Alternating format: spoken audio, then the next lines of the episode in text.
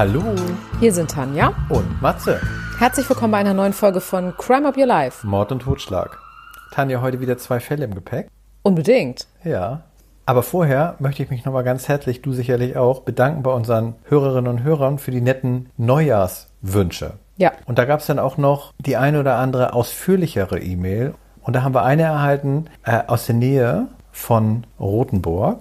Und zwar, da hat uns ein Hörer geschrieben, dass seine Lehrerin eine Freundin hatte und die hatte zusammengearbeitet mit dem Armin Maivis. Und das war ja dein Fall, Tanja. Ja, der Kannibale von Rothenburg. Genau. Der hat ja einen Menschen gesucht, den er verspeisen konnte. Ja. Und der auch verspeist werden wollte.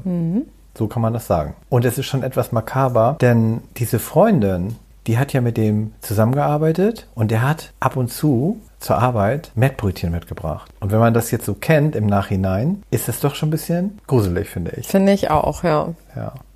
Ja, vielen Dank für die Zuschrift. Und wir haben auch einige Anfragen bekommen, wo unsere ganzen Staffeln abgeblieben sind. Und dazu müssen wir sagen, dass wir die Staffeln aufgrund von Speicherkapazitäten ins Archiv stellen müssen, aber wir auch immer mal wieder eine Staffel veröffentlichen. Deswegen ist es immer am besten, wenn ihr uns auf eurer Plattform abonniert. Dann kriegt ihr natürlich auch Bescheid, wenn es neue Folgen gibt, beziehungsweise auch wieder alte Staffeln erscheinen. So ist es, glaube ich, am besten erklärt. So, dann wollen wir euch gar nicht länger auf die Folter spannen. Äh, Tanja, erstmal müssen wir ja nochmal aufklären. Du hattest ja eine Idee, die wir in dieser Staffel machen wollen.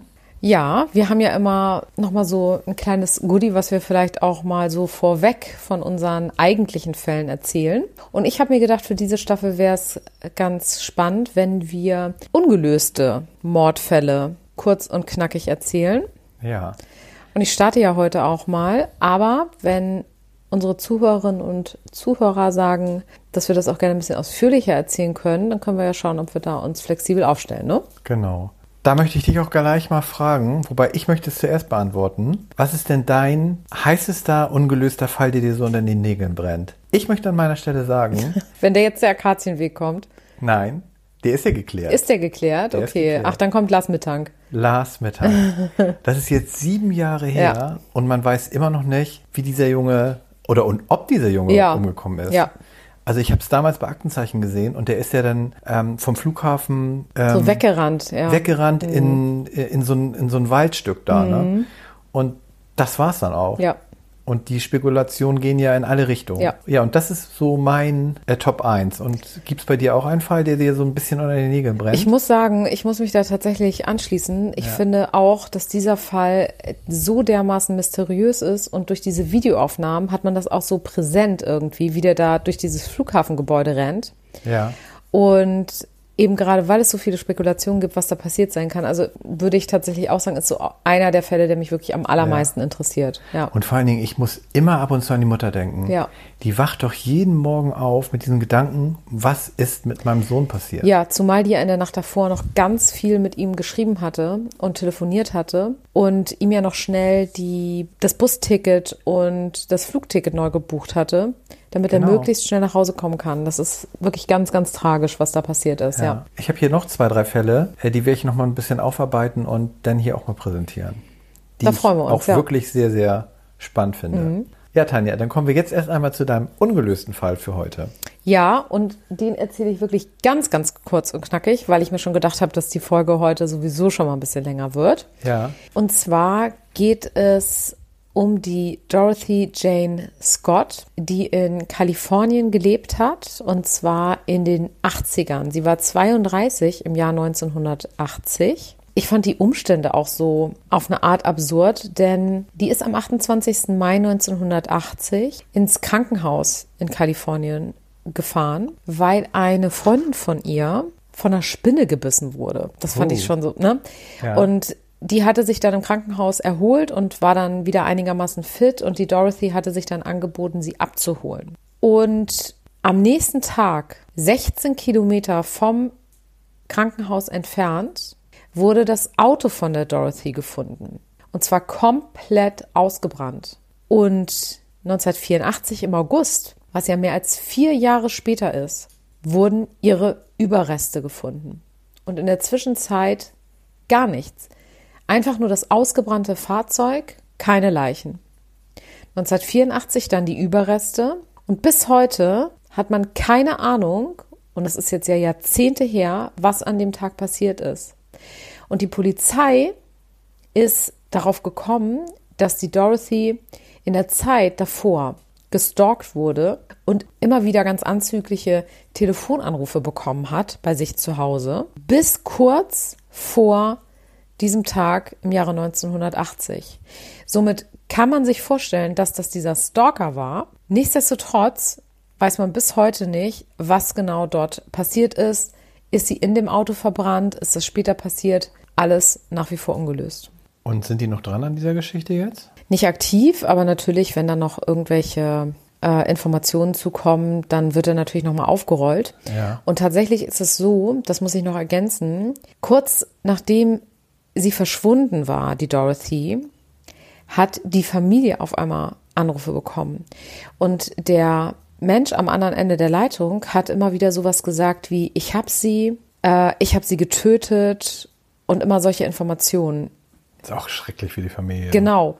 Und das Heftige war, dass der irgendwann auch gesagt hat, er hätte sie getötet, weil sie ihn betrogen hätte. Der Anrufer hat gesagt, dass die Dorothy einen roten Schal getragen hat. Und sie hatte an dem Abend eigentlich einen schwarzen Schal getragen und kurz bevor sie los ist, hat sie den gewechselt. Und diese Information war niemals an die Öffentlichkeit gelangt worden. Das heißt, da ist was dran. Das heißt, die Polizei ist sich ziemlich sicher, dass der Anrufer der Täter ist.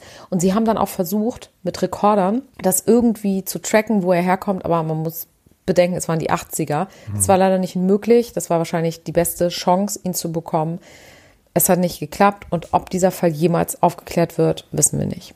Ja. Es kann natürlich auch sein, dass er sich selber ja auch mal stellt. Manche, können, manche Täter können ja mit ihrer Ja. Schuld auch nicht weiterleben. Jetzt kann es natürlich auch sein, dass der Täter längst verstorben ist. Ne? Oder so. Ja. Tanja, mein Täter, der lebt aber noch. Da komme ich jetzt zu. Und zwar, es war der Abend vor dem Valentinstag 2013. Mittwoch, 13.02. Gegen 18 Uhr fährt die zur Tatzeit 29-jährige Reva Steenkamp zur Wohnanlage ihres prominenten Freundes, der im Silverwoods-Komplex gewohnt hat. Tanja und wir befinden uns jetzt in Südafrika. Falls du jetzt fragst, wo sich das alles zugetragen hat. Sagt dir jetzt schon was, was mein Prominenter, wer mein Prominenter sein könnte? Nee. Gut. Äh, bevor man da in die Anlage fahren kann, da muss man so Securities-Check machen. Das heißt, in die Kamera gucken, pipapo.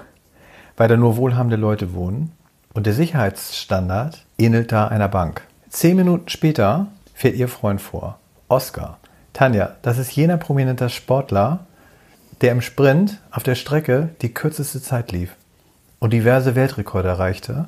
Aber etwas ist bei ihm anders gewesen oder ist immer noch bei ihm anders, denn er hat keine Unterschenkel und läuft mit Prothesen aus Carbonfasern, die wurden extra für ihn angefertigt. Jetzt sagt dir der Fall sicherlich Ja, jetzt was. sagt er mir was. Und bestimmt einigen unserer Hörerinnen und Hörern auch. Der Name Oscar Pistorius. Er wurde auch betitelt als schnellster Mann ohne Beine, der zu diesem Zeitpunkt 26 Jahre alt war. Jetzt fragt sich auch mal vielleicht der eine oder andere Hörer, warum Oscar keine Beine hatte.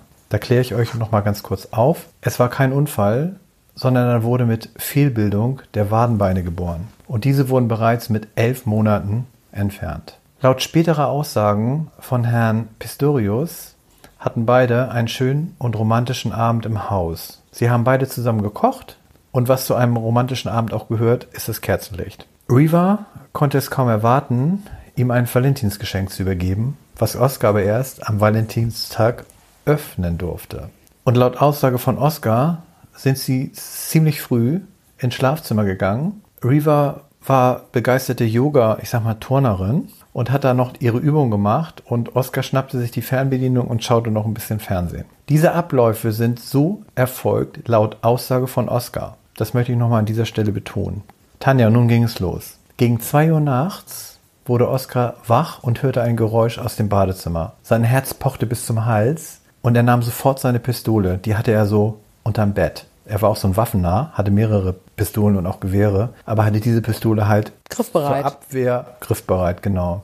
Und nun schlich er auf seinen Stümpfen zum Bad, denn Zeit, um seine Prothesen anzulegen, wollte er nicht verstreichen lassen. Er hat auch kein Licht gemacht, weil er voller Angst war. Und das wurde auch noch so unterstrichen, weil das Fenster vor dem Bad sperrangelweit offen stand. Die Toilettentür war abgeschlossen. Das habe ich mich damals schon gefragt. Ähm, welcher Einbrecher steigt Schließ- ja. In eine Villa ein und schließt sich im Badezimmer ein? Ja.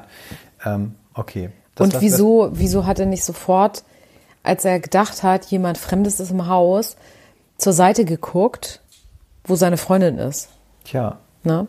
geistesgegenwärtig sagte er zum Einbrecher, er solle rauskommen und er habe eine Waffe. Daraufhin hörte er wieder Bewegung in dem Badezimmer und aus Angst feuerte er mehrmals durch die Tür. Er schrie den Flur entlang zu seiner Freundin, sie solle die Polizei rufen, es sei ein Einbrecher im Haus. Was folgte war nix.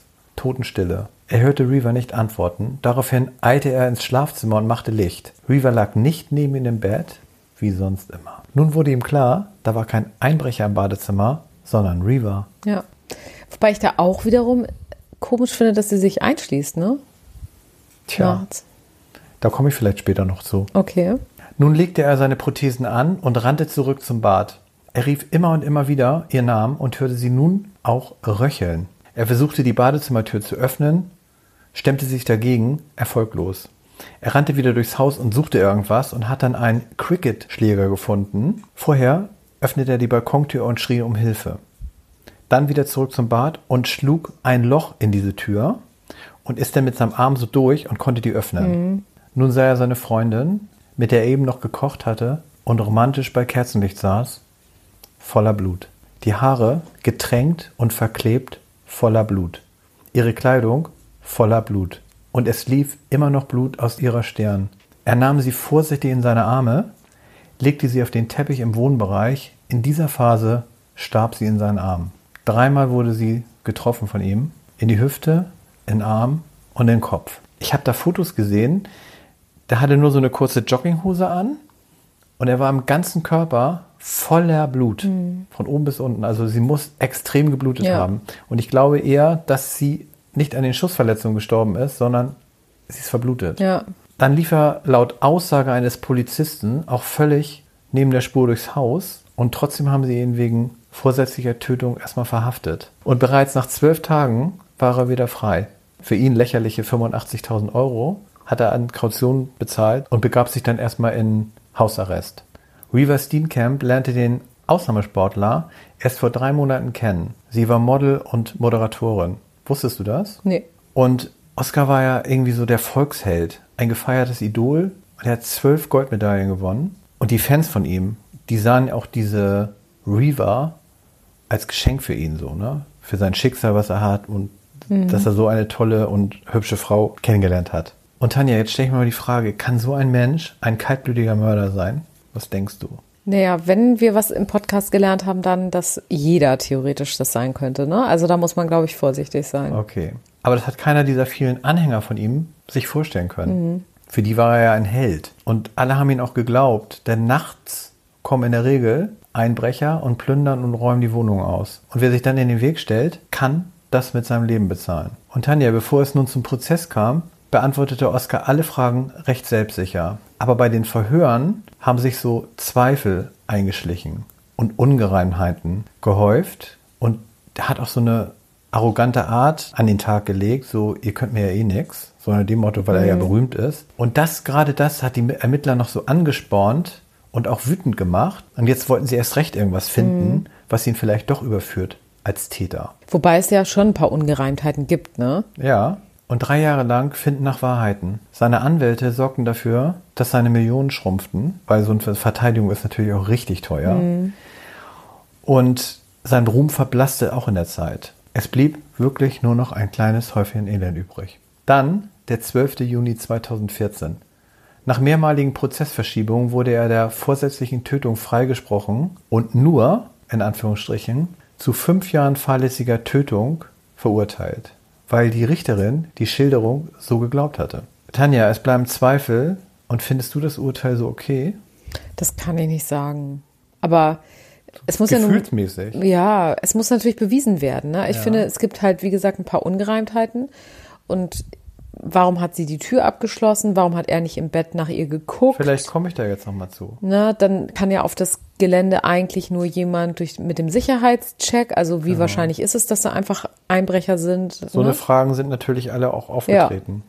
Äh, Und jedenfalls fand der Staatsanwalt das Urteil nicht okay und ging sofort in die Berufung. Mhm. Oscar musste jetzt einmal in Hausarrest und am 3. Dezember wurde das Urteil von dem Berufungsgericht aufgehoben und er wurde mit schuldig, mit verminderter Oh. Tötungsabsicht, das ist bei uns Totschlag, Ja. zu 15 Jahren Haft verurteilt. Aber auch in diesem Fall wurde die Strafe auf sechs Jahre wegen mildernder Umstände abgemildert. Aber Oscar hat die Rechnung erneut nicht mit dem Staatsanwalt gemacht, denn er ging auch hier wieder erneut in Berufung. Oscar ist ein berechnender Mörder und hat nie Reue gezeigt und auch nie die Tat erklärt. Auch sagte der Staatsanwalt, die Tatschilderung und die Tat als solche sei unglaubwürdig. Vor allem gab es in der Wohnanlage in jeder Villa neben dem Bett ein SOS-Knopf, der genau für solche Gefahrensituationen bestimmt war. Kann er diesen Knopf drücken und sofort Security erscheint. Das höchste Berufsgericht hat das Urteil abermals widerrufen und auf 15 Jahre hochgesetzt. Mit Anrechnung seiner bisherigen Strafe, die er jetzt schon verbüßt hat, kann er 2031 das Gefängnis verlassen. Da ist er dann eigentlich erst 46 Jahre. Hat er eigentlich noch ein Leben vor sich. Und jetzt, Tanja, komme ich abschließend nochmal zu der Schilderung des Gerichts. Oscar hat nicht um 22 Uhr geschlafen, denn er hat gar nicht geschlafen. Und es war auch kein wunderschöner Abend. Es gab immer und immer wieder Streit zwischen den beiden. Und Hauptthema Eifersucht. Reva hat sogar in einer SMS an ihn geschrieben, dass sie sogar Angst vor ihm hat. Und das Ganze ist eskaliert, weil sie an, diesem, an dem besagten Abend sich vorher mit ihrem Ex-Freund getroffen hat. Und deshalb gab es auch diesen heftigen Streit. Und das Um erklärt natürlich auch, warum sie sich dann im Bad eingeschlossen hat. ja, um 1 Uhr nachts haben bereits Nachbarn laute Auseinandersetzungen der beiden gehört. Es muss so gewesen sein, dass Reva nur noch weg wollte. Sie packte eine Tasche. Oscar wollte sie daran hindern, aber sie schlug, ist unklar. Jedenfalls rannte sie in das verhängnisvolle Bad und schloss sich da ein. Was auch erklärte, dass sie keine Nachtsachen an hatte, sondern sie hatte ganz normale Kleidung an. Und nachts um zwei Ja. hast du ja keine normale Kleidung mehr an, wenn du schlafen warst schon Genau. um zehn. Und warum er geschossen hat, vermutet die Polizei anhand der Handyauswertung, denn sie wollte die Polizei rufen oder sie wollte gar Schluss mit ihm machen. Und auch vor Gericht glaubt er noch, er hätte den Jackpot in der Tasche, denn der versuchte jetzt noch die verletzliche Mitleidsnummer vor Gericht. Da musst du dir vorstellen, der sitzt im Gericht und nimmt seine Prothesen ab und geht auf seinen Stümpfen zum Richter. Damit wollte er nochmal so zeigen, wie verletzlich er doch ist und, und diese Mitleidsnummer halt. Ne? Letztendlich ging ihm das aber so an die Nieren, denn man hat ihm nochmal ein Foto gezeigt von der toten Reva. Da fing er bitterlich an zu weinen und musste sich mehrmals übergeben im Gerichtssaal. Das kann ja auch sein, dass er, dass das so gewesen ist und dass er dann sie gar nicht töten wollte, sondern vielleicht er wollte nur ins Bad und hat versucht, diese warum Tür schießt er? Er aufzuschießen. hat vielleicht aus Wut so geschossen. Ne? ja, Das oder so die, aus die, Reflex weil er ihr? Angst machen wollte, damit sie rauskommt. Oder so. Man weiß das nicht. Aber nun sitzt er fast mittellos im Gefängnis für behinderte Täter und soll ein ganz anderer Mensch geworden sein. Er soll jetzt Gott näher gekommen sein und ist Bibellehrer geworden und liest seinen schlimmsten Mitinsassen immer etwas aus der Heiligen Schrift vor. Und Tanja auch tragisch, durch diese schreckliche Tat und den ganzen Drumherum erlitt der Vater von Reva einen Schlaganfall. Und ich hoffe, dass diese Tat ihm noch das ganze Leben begleiten wird und ihm klar geworden ist, dass niemand niemanden gehört. Tanja, wie fandst du den denn jetzt? Also ich fand ihn jetzt sehr interessant, weil ich habe das damals immer mal so gehört, aber habe das gar nicht mehr weiter verfolgt. Das muss ich auch Wusstest du sagen. das alles? Das ist so. Nee, das wusste ich nicht ist? alles. Ich hatte das immer mitgekriegt, dass es so aber ganz kurz, und ich hoffe, ich konnte unsere Hörerinnen und Hörer noch so ein bisschen mehr Informationen zu diesem Fall geben. Ja, ich glaube, das ist genau das äh, Ding, dass man, man hat von dem Fall gehört, man wusste auch das mit der Tür, aber darüber hinaus hatte man gar keine Nee, Informationen. auf einmal war alles weg, ne? Und ich hätte jetzt auch nicht sagen können, ist der momentan im Gefängnis oder nicht? Ja. Hätte ich dir so nicht sagen können. ja, also, das ist bei, gerade bei so Promis ist das ja immer so, ein, so eine Sache, ne? Ja. Finde ich. Das hat man ja bei O.J. Simpson auch gemerkt, ja, finde ich. stimmt. Tanja, dann kommen wir jetzt zu deinem Fall. Ja, und, und wir kommen auch zu einem Pärchen und zu vielen Ungereimtheiten, die ich abschließend auch nicht aufklären kann. So viel kann ich schon mal im Vorfeld dazu sagen. Es handelt sich um den Fall von Charles Starkweather. Hast du den Namen schon mal gehört? Nee. Und interessanterweise ist seine Figur Basis für relativ viele Filme gewesen, die so lose dann auf seiner Geschichte basiert haben. Unter anderem übrigens Natural Born Killers, was ja Oha. recht bekannt ist. Ja. Der hat dann also viele Menschen ermordet. Und nicht nur alleine, vermutlich. Der Charles ist 1938 geboren, hat in Nebraska gelebt, kam aus einer Arbeiterfamilie, viele Kinder und hat sich früh schon in der Schule immer minderwertig gefühlt. Er hat gestottert, er hatte eine Fehlstellung an den Beinen und er wurde unglaublich viel gehänselt von seinen Mitschülern. Als er dann Teenager war, hat er versucht, das Ganze so ein bisschen umzudrehen, ist ganz viel ins äh, Sportstudio gegangen und hat ganz viel an sich gearbeitet und ist immer aggressiver geworden. So aggressiv, dass sogar irgendwann seine Eltern und seine Freunde gesagt haben, dass sie Angst vor ihm haben, weil er unberechenbar geworden ist. Der ist einfach durchgedreht und du konntest gar nichts dagegen machen. Und er ist dann quasi, nachdem er immer gehänselt wurde, jetzt einfach auf die Leute selber losgegangen und hat also er hat jetzt auch nicht nur die bestraft, sozusagen, die ihn gehänselt hatten, sondern er ist einfach völlig Auf die- beliebig auf Leute zugegangen, die ihn, Auf die Gesellschaft. ja, die ihn aggressiv gemacht haben. Ja. Als er 18 war, hat er die Carly Ann Fugard kennengelernt. Und zwar war er mit seinem Freund unterwegs gewesen und Also Freunde hat er denn doch schon. Er hatte Freunde, Ja. genau. Sein einer Freund hat ein Mädchen gedatet und ihre Schwester war die Kali. Und die Kali war zu dem Zeitpunkt 13 Jahre alt. Und er? Und er war 18. 18, okay. Und er hat sich sofort total in die verliebt und hat sogar einen Job in der Nähe ihrer Schule angenommen, sodass er sie jeden Tag sehen konnte und besuchen konnte. Die Beziehung hat dann auch dazu geführt, dass er sich mit seinen Eltern ein Stück weit überworfen hat, weil er an einem Tag der Kali Fahrunterricht gegeben hat und zwar mit dem Fahrzeug seines Vaters. Die Kali hat das Auto geschrottet und daraufhin ist er auch zu Hause rausgeflogen und das ist wahrscheinlich so ein ganz wichtiger Punkt gewesen. Er hat dann so eine Aussichtslosigkeit in seinem Leben gesehen. Er hatte dann so das Gefühl, er hat nichts in seinem Leben. Es lohnt sich gar nicht für irgendwas zu leben. Und alle anderen haben so viel mehr als er. Also er hat sich wieder genauso zurückgesetzt gefühlt wie in der Schule, als er gehänselt wurde. Er hat zu dem Zeitpunkt den Satz gesagt, übersetzt ungefähr, tot sind alle Menschen gleich. Und da ist es schon so losgegangen, kann man sagen. Und 1957 beging er dann erstmal noch alleine seinen ersten Mord, nachdem ein Mitarbeiter von einer Tankstelle ihm keinen Kredit geben wollte und er ihn daraufhin mit mehreren Schüssen getötet hat. Das kam aber erstmal nicht raus zu dem Zeitpunkt. Sah ja wohl ein bisschen aus wie so ein Raubüberfall bestimmt. Ja, am 21.01.1958 fuhr er zu dem Haus von Cardi. Ihre Eltern, die gegen die Beziehung waren, ließen ihn nicht rein. Daraufhin hat er beide erschossen, die Mutter und den Stiefvater und die zweijährige Schwester von der Kali, die auch noch im Haus war, erwürgt und erstochen. Krass. Dann hat er die Leichen im Garten versteckt. Daraufhin haben Kali und er sechs Tage im Haus gelebt. Krass. Also die hat dann auch mit dem gelebt, trotz dass der Dazu ihre komme ich Eltern jetzt. umgebracht hat. Er sagt, sie war die gesamte Zeit dabei. Sie behauptete vor Gericht, er hatte ja die Leichen versteckt im Garten und er hat sie in dem Haus gekidnappt und gesagt, wenn du nicht mit mir hier lebst, das tust, was ich möchte, dann töte ich deine Familie. Und daraufhin sei sie bei ihm geblieben und hätte die sechs Tage mit ihm gelebt. Nicht wissend, dass ihre Familie bereits tot im Garten liegt. Also sehr weit hergeholt. Was stimmt? Ja. Faktisch wissen wir es nicht, aber da komme ich ja nachher auch nochmal in der Urteilssprechung zu. Die Oma kam auf jeden Fall am sechsten Tag zu Besuch und die Kali hat sie sofort weggeschickt und, und die Oma fand das sehr verdächtig und hat daraufhin die Polizei gerufen. Kurz vorher sind die beiden bereits geflüchtet. Sie sind zuerst zu einem Freund der Familie geflüchtet, einem 70-Jährigen, den sie sofort mit einem Kopfschuss getötet haben, seinen Hund ebenfalls. Da war sie auch bei wieder. Da war sie bei. Sie haben sein Auto geklaut und sind damit weitergeflüchtet. Auf der Flucht sind sie mit dem Auto im Schlamm stecken geblieben und zwei Teenager wollten ihnen helfen. Der Junge wurde mit einem Kopfschuss von hinten sofort hingerichtet. Das Mädchen hat der Charlie versucht zu vergewaltigen. Das hat nicht funktioniert und daraufhin hat er sie ebenfalls erschossen. Charles sagt, den Jungen hat Carly Ann getötet. Dann sind sie mit deren Auto weiter geflüchtet.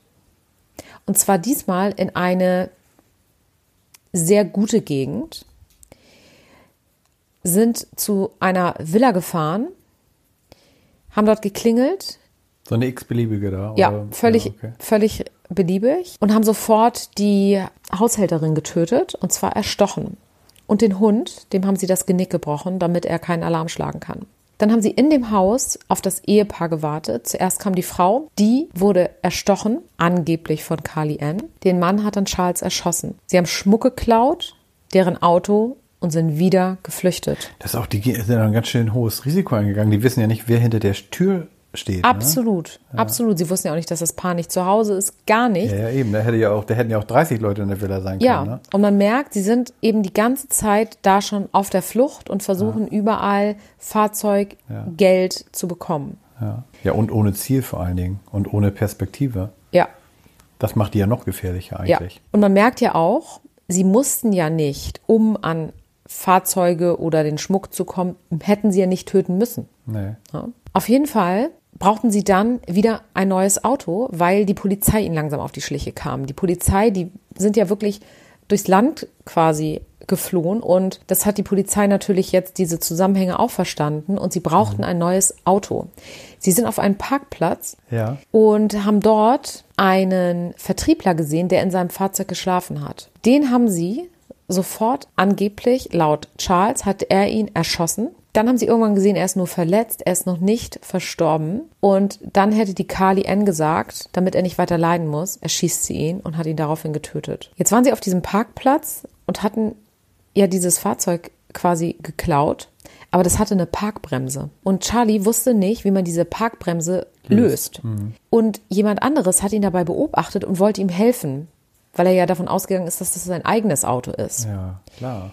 Der hat aber schnell gemerkt, dass da irgendwas nicht stimmt. Daraufhin hat der Charlie seine Waffe erhoben und die haben dann so, sind in so ein Gerangel gekommen. Und zu dem Zeitpunkt, zufälligerweise, kam ein Polizeiauto auf den Parkplatz. Der Mann hatte den Charles erkannt und hat den Polizisten rübergerufen, das ist Charles Starkweather und er wird mich jetzt töten. Hat er zu den Polizisten gerufen? Hat er den Polizisten mhm. rübergerufen. Daraufhin sind die sofort geflüchtet. Das Auto war mittlerweile frei. Sie haben das geschafft. Der, der Mann, der dann überlebt? Der Mann hat überlebt. Und der Charlie saß ja nun in diesem Fahrzeug ja. und die Polizei hat Schüsse abgegeben auf das Fahrzeug. Und offensichtlich ein Schuss ging durch die Windschutzscheibe und hat den Charles leicht verletzt und er hat dann angefangen zu bluten. Und daraufhin hat er angehalten. Und die Polizei hat nachher auch gesagt, jetzt ein bisschen übertrieben gesagt, daran sieht man, was für ein Weichei er ist, weil das war eine ganz kleine Wunde, aber er hat so eine Panik sofort bekommen, dass er daraufhin angehalten hat. Ja, das er weiß ja nicht, ne? wenn ja. du einen Schuss hörst und du siehst dein Blut, du weißt natürlich ja. nicht, wo das jetzt äh, eingeschlagen ist. Genau. Die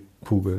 Jetzt hat der Charles rückblickend einen ganz fatalen Fehler begangen. Er wurde in Wyoming geschnappt und hat sich überführen lassen nach Nebraska. Er hat das so entschieden, weil er gesagt hat, für ihn ist es total egal, er kriegt so oder so die Todesstrafe. Mhm. Was er nicht wusste, in Wyoming war die Todesstrafe zu dem Zeitpunkt ausgesetzt worden. Er wurde in Nebraska für den Tod an dem Jugendlichen, an dem mhm. Teenager zur Todesstrafe verurteilt und in Wyoming wäre das tatsächlich lebenslänglich geworden. Aber da er dem zugestimmt hatte mit Nebraska, weil er sich geirrt hatte, ist es eben so gewesen. Und er wurde ein Jahr, nachdem er gefasst wurde, dann auch tatsächlich auf dem elektrischen Stuhl hingerichtet. Auch noch so brutal. Der ist ja, glaube ich, auch komplett abgeschafft worden, der elektrische ich Stuhl. Ich glaube auch. Ja. Und er hat sich darüber hinaus nie groß zu der Tat geäußert. Er hat allerdings vom Gefängnis aus seinem Vater einen Brief geschrieben und in dem Brief hat er gesagt, dass es ihm eigentlich nicht leid tut, denn so viel Spaß hatten die beiden noch nie. Mhm. Und aber die Rolle. Er jetzt wegen so einer Wunde angehalten hat, wegen so einer ja. Blutwunde, ähm, hat er bestimmt schon ganz schön Schiss gehabt, dass er da sterben musste. Ja, denke ich auch. Wenigstens das. Und zuerst hatte er gesagt, dass er die Kali als Geisel genommen hatte. Er hat das aber dann zurückgenommen während des Prozesses und hat eben das geäußert, was ich auch während dieser Geschichte jetzt erzählt habe, dass sie eben auch getötet hat. Mhm. Sie hat die gesamte Zeit beteuert, Sie war seine Geisel und sie hat niemanden getötet. Man muss da ja auch bedenken, dass sie zu dem Zeitpunkt 13 war. Das heißt, die Richter haben zum Beispiel gesagt, sie hatte so viele Möglichkeiten zu fliehen. Aber wenn natürlich ein 13-jähriges Mädchen so eine Gehirnwäsche bekommen hat, dann weiß man auch nicht. Ne? Nee. Letztendlich hat sie lebenslang bekommen, weil die Richter ihr nicht geglaubt haben. Sie wurde nach 17 Jahren guter Führung freigelassen, hat sogar noch mal geheiratet. Ihr Mann ist leider nach ein paar Jahren bei einem Autounfall verstorben. Sie wurde schwer verletzt, aber bis heute lebt sie auf freiem Fuß und beteuert nach wie vor ihre Unschuld. Mhm. Was genau passiert ist, Da weiß man es ja wirklich nicht. Ne, wird man sie, ja. niemals erfahren. Aber warum soll er das einfach so sagen? Ja, er hatte so oder so die Todesstrafe.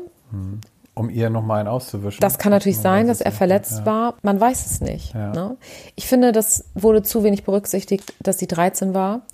Und da ist schon ein Stück weit, das haben wir auch schon in vielen Fällen gehabt, vielleicht so ein bisschen Gehirn gewaschen wurde von ihm. Mhm. Aber sie ist ja auch noch rausgekommen, das muss man auch dazu sagen. Aber die Wahrheit wurde dann tatsächlich ja, nicht aufgeklärt. Ja, Tanja, zwei ganz unterschiedliche Fälle heute. Mhm. Nächste Woche werde ich dann einen ungelösten Fall präsentieren und einen üblichen Fall. Ja, und ich hoffe, dass ihr wieder alle dabei seid, wenn es heißt Crime Up Your Life.